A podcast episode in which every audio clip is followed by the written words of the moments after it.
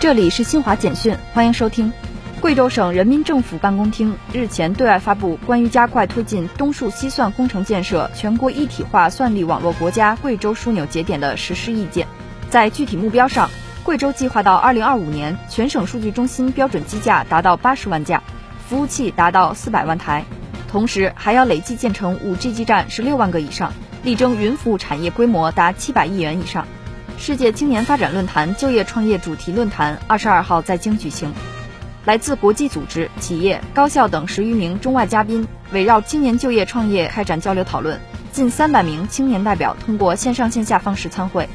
二零二二年全民数字素养与技能提升月活动二十三号在福州举行的第五届数字中国建设峰会开幕式上启动。